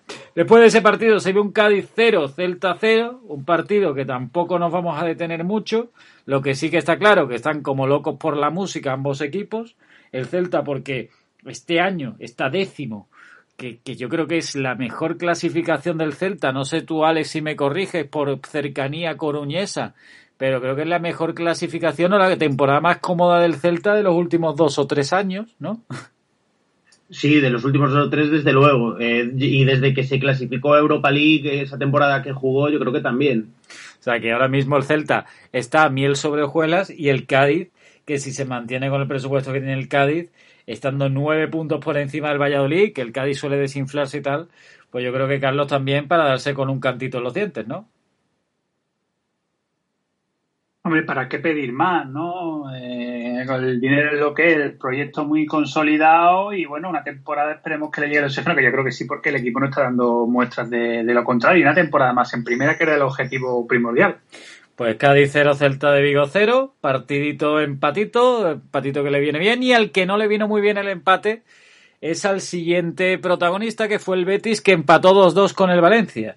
Es de estos partidos, como decía Ignacio el otro día con el partido del Sevilla contra el Celta, bueno, el partido para los aficionados del fútbol que no se juega en nada es una maravilla. O sea, tú ves goles, ves alternativas, ves eh, toques, jugadas, eh, ataques. Pero claro, para el que sea del Betis y se está jugando ahora mismo el Betis un puesto en Europa, empatar 2-2 contra Valencia eh, y hacer pues balón de oro a Gonzalo Guedes, que hacía que no jugaba bien desde hace dos o tres años, desde que el Celta, como decía, casi como decía Alex, desde los dos o tres años que el Celta no lo pasaba bien, pues, pues prácticamente Guedes, ¿no? Ha resucitado contra el Betis. Fekir y Canales marcaron dos golazos que yo creo que también todavía te da más coraje si eres fético que Fekir y Canales marquen esos dos golazos y al final Guedes y Soler de penalti en un penalti absurdo de, de Alex Moreno, aunque claro, acaban dándole ese puntito al Valencia que le sirve para, bueno, para seguir su deambular en esta temporada de transición, si es que se puede llamar transición, y al Betis para mantenerse vivo con la derrota de la Real, pero no para destacarse. No sé si alguno de ustedes vio el partido, quien quiera que hable y abra fuego en este 2-2 entre Betis y Valencia, y sobre todo si piensa que es una oportunidad perdida importante para los de Pellegrini.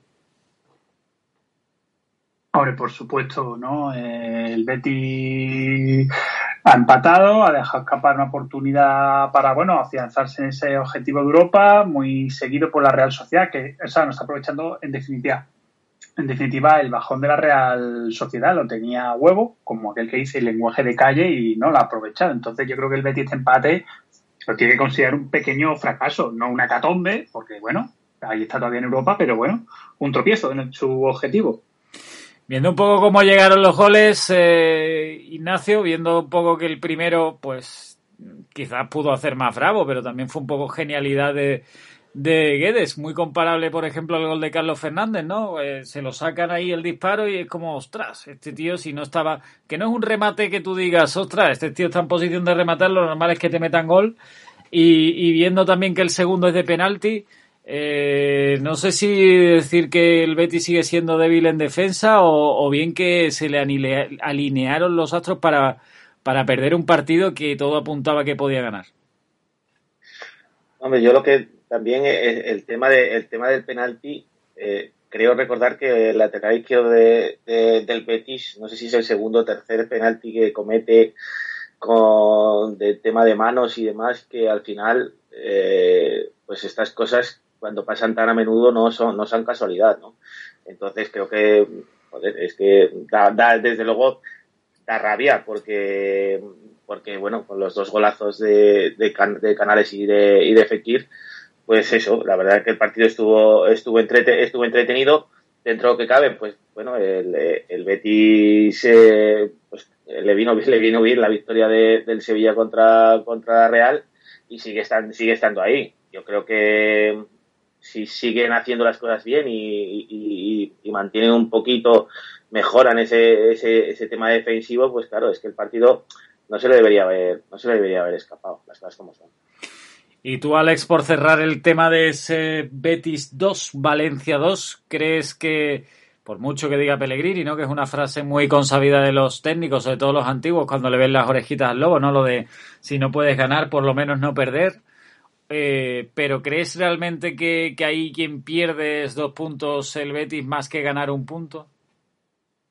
da la impresión de que sí, un poco por, bueno, porque parece que a priori se juega más que el Valencia, porque yo creo que el Valencia no va a descender ni de broma, entonces yo creo que sí que se juega más, y sobre todo por eso, porque es un empate, como tú dices, con un gol recibido de penalti y un tiro un poco sacado de la manga de Guedes, que Bravo hace un poquito ahí de, quizás podía haber hecho un poquito más, y luego también que yo creo que Jaume, que a pesar de que se le critica bastante y que, bueno, realmente no es uno de los mejores porteros de la competición, eh, hizo dos o tres paradas de bastante mérito. Entonces yo creo que sí que da esa impresión que el Betis eh, perdió una pequeña oportunidad.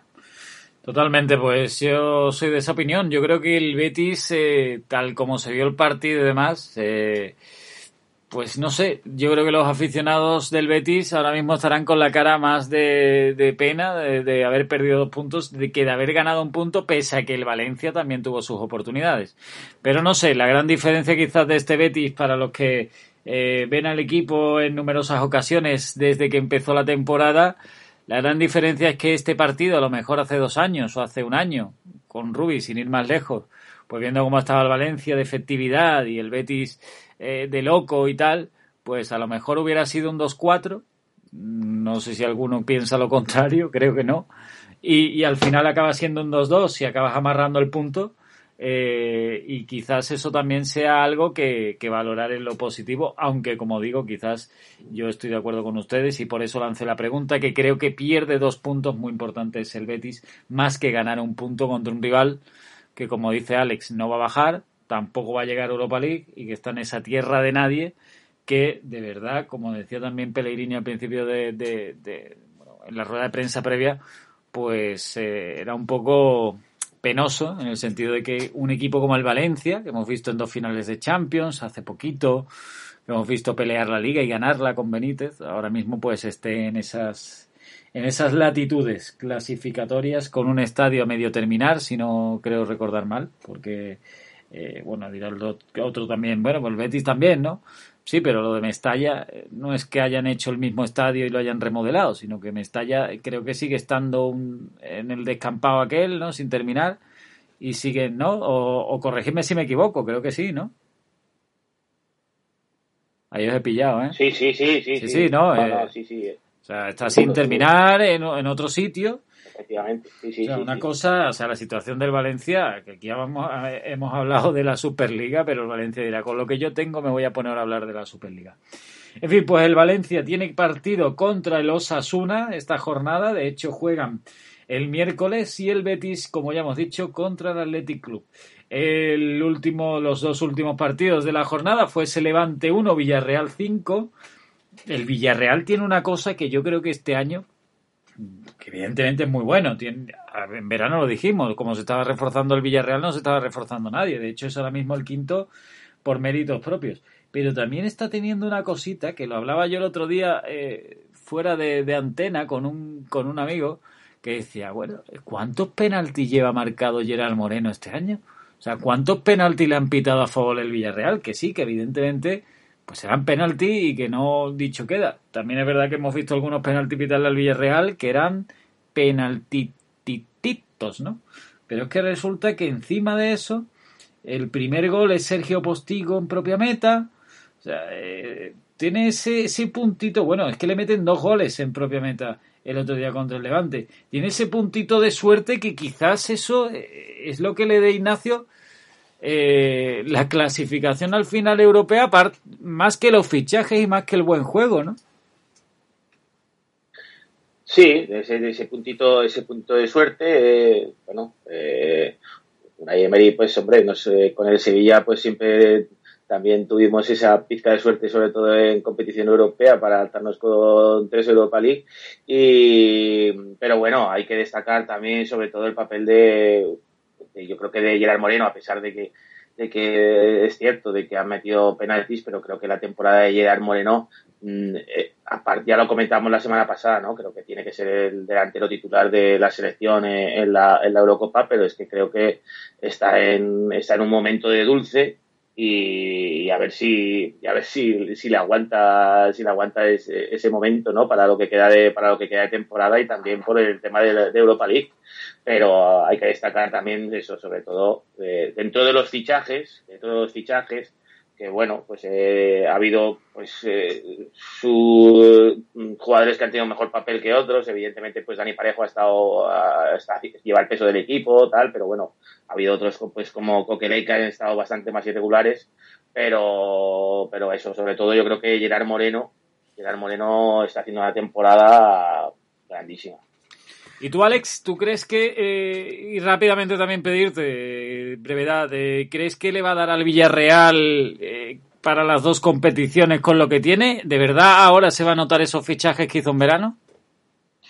Bueno, yo creo que, que, por lo menos lo va a intentar y que es un meritazo realmente que esté donde está y que realmente esté compitiendo, ¿no? Porque sí que es cierto que a lo mejor tiene ese puntito de suerte en los goles en propia meta y demás, pero yo creo que Gerard Monero está a un nivel que, le va a permitir luchar por, los títulos. Eh, te apunto rápido que solo hay dos jugadores en la historia del Villarreal que llegaron a los 20 goles, uno Gerard Moreno y el otro Diego Forlán, en una misma temporada. O sea que las expectativas son para, soñar. Madre mía, el cachabacha, ¿eh? el cachabacha Diego Forlán, el uruguaso, que además eh, esto es curioso porque ahí hay una pugna ahí por el puesto de Europa League entre el Villarreal y entre el Betis del que mejor entrenador que ha tenido el equipo eh, de la cerámica, que no es otro que Manuel Pellegrini. Esto es así. Así que es curiosísimo y además llevó a semifinales, creo que fue, al Villarreal de Champions League o a cuartos de final y lo eliminó precisamente su rival actual, que no es otro que el Arsenal eh, de, de, de Mikel Arteta, que es el que con el que se va a ver las caras por un puesto en la final de la Europa League. Si llegan a la final de la Europa League, pues veremos a ver si le importa o no estar el año que viene en la Europa League, porque tendrán un puesto asegurado en Champions si acaban ganando la competición continental, o al menos eso me he enterado yo, porque claro, esto como está tan loco todo esto, lo mismo el año que viene en Champions juega el Alcoyano, porque se juega la Superliga y ahora nadie quiere ir a la Champions, que esto es... El Cádiz, juega el Cádiz. El Cádiz juega la Champions, claro que si no ha ganado el Burgos una Euroliga rara, esto es tremendo. En baloncesto, eh, cuidado, con todos mis respetos para el Burgos, ahí que dicho sea de paso.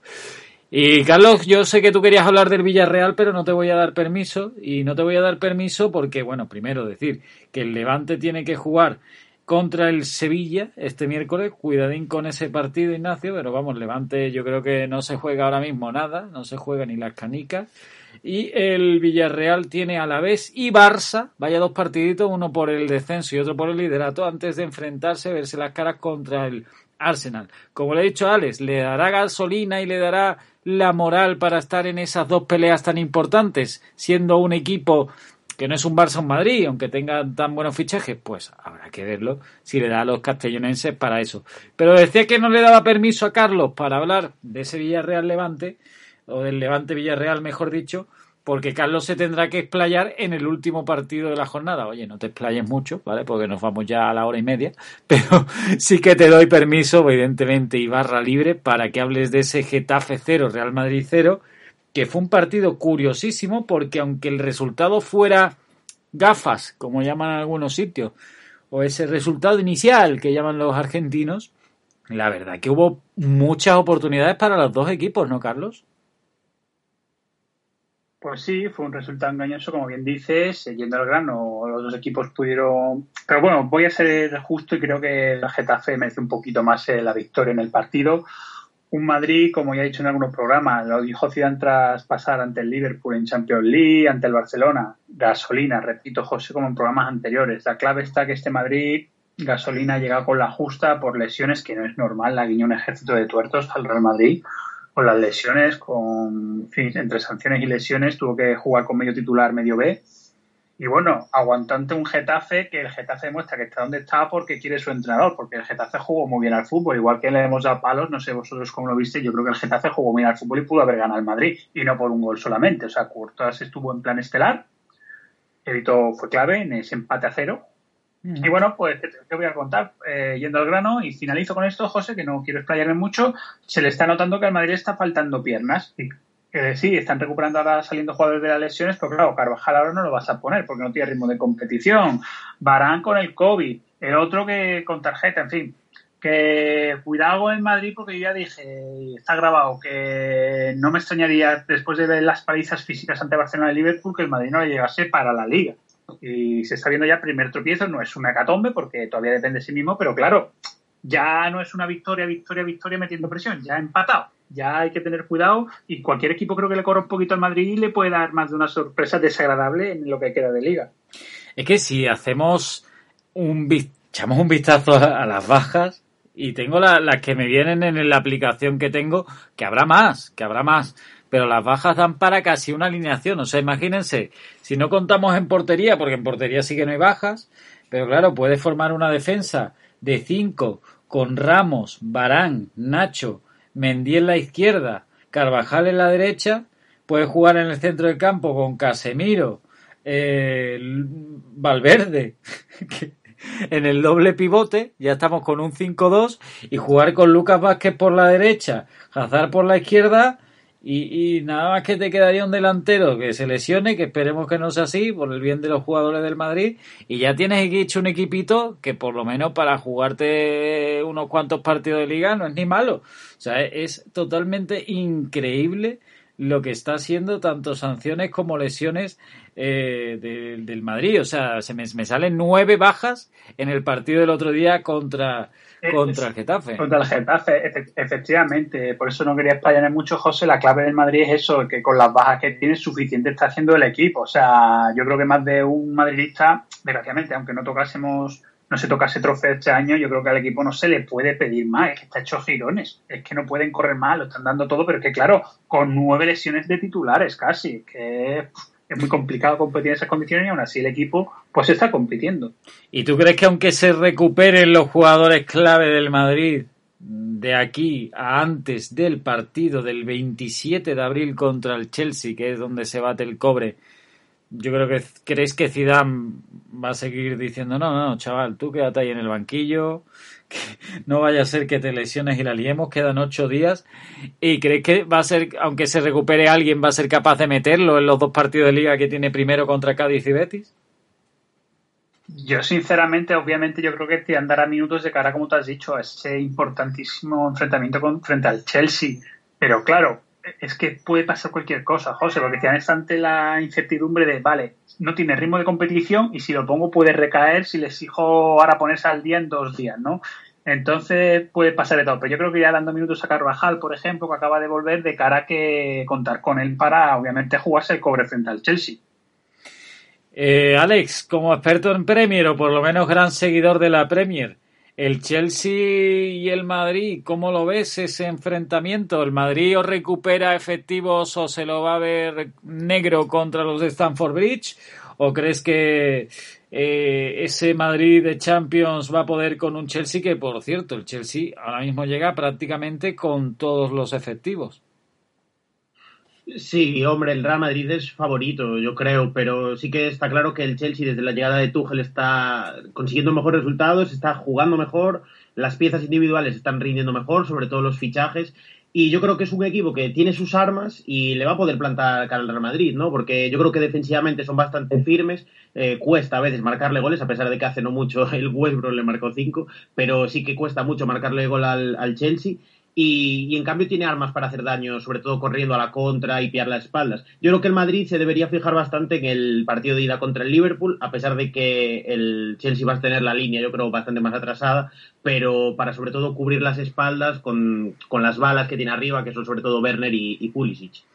¿Tú crees, Ignacio, que si fuera Zidane ahora mismo mm, no iba a jugar un primer espada de aquí a final de temporada en Liga?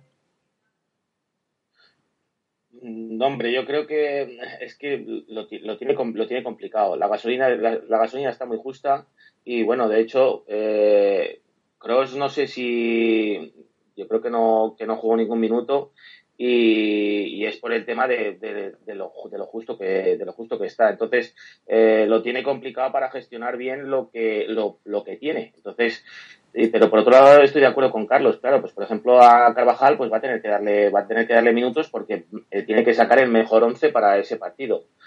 Yo creo que Madrid este año va descaradamente a por la Champions y, y, quiere, quiere estar en otra, en otra final porque eh, es un premio tal como se le había planteado la, temporada y de todas maneras, claro, eh, la liga tiene que seguir intentando estar, intentando estar ahí. Eh, probablemente eh, el Barça eh, tenga, al estar liberado de, la Champions, pues tenga más posibilidades de, plantarle cara al Atlético de Madrid y que el Real Madrid pueda tener algún algún episodio complicado en la liga pero eso lo tiene lo tiene lo tiene complicado eh, Zidane para, para gestionar ahora estos últimos estos últimos partidos de liga porque la, gasolina está justita justita. Desde luego si si por Zidane es y si de verdad van por la Champions eh, con todas las de la ley las lesiones le están dando la excusa perfecta. No digo esto que sea una excusa sino que verdad es una razón con todas las de la ley para que Zidane diga, mira, eh, hasta aquí se acabó la liga, eh, evidentemente competir van a competir, pero no damos para más y hay que pensar en la Champions porque son tres partidos y la liga son todavía siete y con una desventaja de tres puntos, con lo cual si hablamos de lógica y de matemáticas, más fácil es que el Madrid se centre en la Champions a que se centre en la Liga. El que se está centrando en no descender es el Getafe. Yo no sé si el punto le sabe a poco o le sabe a mucho. A mucho si a priori pensamos que es contra el Madrid, a poco si eh, tenemos en cuenta que es quizás el Madrid más mermado físicamente y se vio de hecho las oportunidades que tuvieron los azulones eh, de los últimos tiempos. Pero el Getafe con este resultado sigue estando a cuatro de la quema, que no es mucho. Así que hemos hecho un repaso importantísimo. Ya sabemos que esta semana, entre semana, tenemos jornada. Y ahora es el momento de que el bueno de Paco Luna se vaya con el reggae a traernos la gran estrella de luna de esta semana. Esto es Las Estrellas de Luna. Hola José, compañeros y sobre todo oyentes desde la medular. Hoy vamos a hablar de un futbolista que muchos habréis visto jugar pero seguramente pocos conoceréis su historia. Es eh, Leon Bailey, el atacante jamaicano de 23 años del Bayer Leverkusen. Eh, Leon fue un niño adoptado. A los seis años, el entrenador y representante estadounidense Craig Butler le sacó de un centro de acogida en Kingston, en Jamaica, para llevarle a Phoenix, Estados Unidos, para formar parte de una academia de futbolistas en situaciones parecidas a, la de León. Allí se formó, eh, tanto como futbolista como, como persona, y a los 14 años, eh, el propio Craig Parler, su padre adoptivo, le trajo a Europa. empezaron eh, por Austria, eh, se alojaron en Salzburgo, estuvieron probando en varios equipos de varios países, hasta que en Bélgica el Genk le quiso, le quiso contratar. A ese viaje fue junto con su hermano Kyle Butler, su hermanastro, también futbolista, y ambos se quedaron allí tutelados por el Genk hasta que su padre resolviera ciertos papeles para poder eh, formalizar el fichaje de, ambos jugadores por el Genk. Al venir, al volver a América, el padre fue secuestrado en México tuvieron que quedarse durante cuatro meses tutelados por el club los dos niños. Eh, además, cuando ya el padre resolvió el tema del secuestro, finalmente no pudieron fichar por las normas de fichajes para menores. Incluso aunque el club le ofreció trabajo al padre, no pudieron resolverlo. Así que tuvieron que volver a, Estados Unidos. Con 17 años ya volvió a Europa. Eh, el Ajax le cedió en, en, el Trencin eslovaco, en un club eh, subsidiario de, los holandeses, del Ajax de Ámsterdam, y con 18 años pasó ya al Genk, al equipo que le quería desde pequeño. Año y medio después, con, dejando grandes actuaciones en Bélgica, eh, ya dio el salto definitivo al Bayer Leverkusen, eh, donde fue importante casi desde el principio, casi desde su llegada. En este año, en esta temporada, está siendo fundamental para la gran temporada de los del equipo de la farmacéutica, ya que lleva ocho goles y ocho asistencias, incluidas dos de este sábado en, en un gran partido. Mide metro setenta y ocho, es un jugador fundamentalmente potente, destaca por un tren inferior eh, muy fuerte y bueno, y también llama la atención por su parecido con el cantante Bruno Mars. Es rapidísimo, eh, suele jugar como extremo, habitualmente por la derecha, a pesar de ser zurdo, porque lo que mejor hace es buscar portería, así que aprovecha arrancar desde la derecha para, para poder disparar. Además, a la hora de disparar a puerta tiene muchísimos recursos, es capaz de pegarle potente, de ajustar muy bien, buscar bien los palos, las escuadras, eh, tira vaselinas, tiene muchos recursos a la hora de finalizar. También incluso remata de primeras. Incluso este sábado uno de sus goles fue de cabeza, aunque no es lo, mejor que tiene. Eh, como digo, normalmente juega como extremo derecha, pero también puede jugar muy bien detrás de un punta, liberado cuando hay muchos espacios para poder eh, desarrollar esa velocidad. ¿no? Eh, su regate es buen regateador cuando tiene el balón en los pies, pero es un regate más por potencia y velocidad que por habilidad no es muy hábil, muchas veces pues son regates de estos que el defensa le toca un poquito el balón y demás, pero resulta muy efectivo por esa fuerza que tiene. Es un jugador que no ha sido del todo regular en estas temporadas que lleva el Bayer Leverkusen, pero que tiene muchísima, muchísima potencialidad, tiene unas posibilidades de futuro extraordinarias. Y de hecho suena mucho para el Manchester United, entre otros grandes clubes. Pues bueno, ya sabéis algo más de Leon Bailey un muy buen jugador, un gran jugador que además tiene detrás una grandísima historia. Espero que os acordéis que os la contamos aquí. Así que os dejo con desde la medular, os dejo con los compañeros, os invito a pasar por 343.com, por nuestra página de YouTube, por 343TV, incluso si os apetece, pues que nos echéis una mano visitando nuestro Patreon. Un saludo. Pues Leon Bailey, protagonista de, de, las Estrellas de Luna esta semana, un jugador jamaicano, un jugador rapidísimo, un jugador con mucho futuro por delante porque todavía es joven. Yo sé que creo que a Alex le gusta mucho este jugadorcito del de Leverkusen, este Leon Bailey, ¿eh, Alex? A ti te mola, ¿eh? Muy bueno, muy bueno, muy disfrutón, pero no lo podremos ver en la Superliga. este no estará en la Superliga, esto parece una promo. Pues efectivamente, porque el Bayern Leverkusen tiene pinta de que ni invitado va a ir los de las aspirinas. En fin, el bueno de Paco Luna que nos ha traído a Leon Bailey y yo, José Luis Ruiz, pues eh, tengo que ir diciendo adiós, dando por supuesto, mandando primero un fuerte abrazo al último que ha hablado, a Alex Iglesias. Muchas gracias, Alex, y nos vemos la semana que viene o nos escuchamos. Un placer, José. Voy a ser muy breve, que sé que vamos fatal de tiempo, pero quería comentaros una cosa, que hoy estamos grabando el programa 80 de Desde la Medular, Toma y con esto de la Superliga, me ha dado por consultar la final de la Copa de Europa de 1980. ¿Qué partido se jugó? Bueno, pues el partido fue Nottingham Forest-Hamburgo. Los dos a día de hoy en segunda, lo cual sería algo impensable e irrecuperable, desde luego, con la idea de esta nueva élite europea. Solo quería decir eso. Bueno, Nada más. Solo, solo y ya es mucho. Muchas gracias, Alex, por el apunte, que es brutal. Eh, también mandamos un fuerte abrazo a Ignacio Medano, que también está, no lo verán tampoco, en la Superliga Europea. Un fuerte abrazo, Ignacio. No, no me, no me veréis, no me veréis en la Liga Europea, de luego que no. un fuerte abrazo compañeros y un saludo a todos los oyentes y nos escuchamos la semana que viene. Y por supuesto, a este sí lo verán en la Superliga Europea, es el único de aquí de los tres, no hombre, broma. Que a Carlos lo verán en la Superliga de la Justicia, la Superliga de los hombres superhéroes de estos raros y en todo lo que se plazca, porque es un grande. Un fuerte abrazo, Carlos Serrano. Un fuerte abrazo, José, y un ligero apunte, que sabes que me gusta despedirme con un apunte. Eh, debemos felicitar a, bueno, a las aficionadas del Atleti femenino, ya que su jugadora, el mito viviente Erika Vázquez, pues ha cumplido 400 partidacos defendiendo su, su camiseta. Así que felicidades y por muchos más. Siendo la máxima goleadora de la historia del Atlético con 261 tantos. Ahí en Najos. Pues nada, está, esto está de apuntes que, que es una maravilla. Esto es maravilloso. Yo no sé qué voy a apuntar. No sé, no sé qué apunto. No sé, que la Copa Libertadores está a tope. Que que, eh, oye, dicho está que la segunda vez está a tope también, que la Premier League ahora mismo se está jugando un Bielsa contra Klopp, ganando ahora mismo el Liverpool de la Superliga. En fin, que y una muy buena, ya que apuntamos, y además me la han apuntado, me la han chivado, no es mía, pero que lo sepan, que hay un periódico ya, un gran tabloide del fútbol en Francia, que como Francia no metió ninguno en la Superliga, se van a dedicar a llamar a los equipos de la Superliga durante estos días equipo Superliga 1, equipo Superliga 2 y así hasta 12.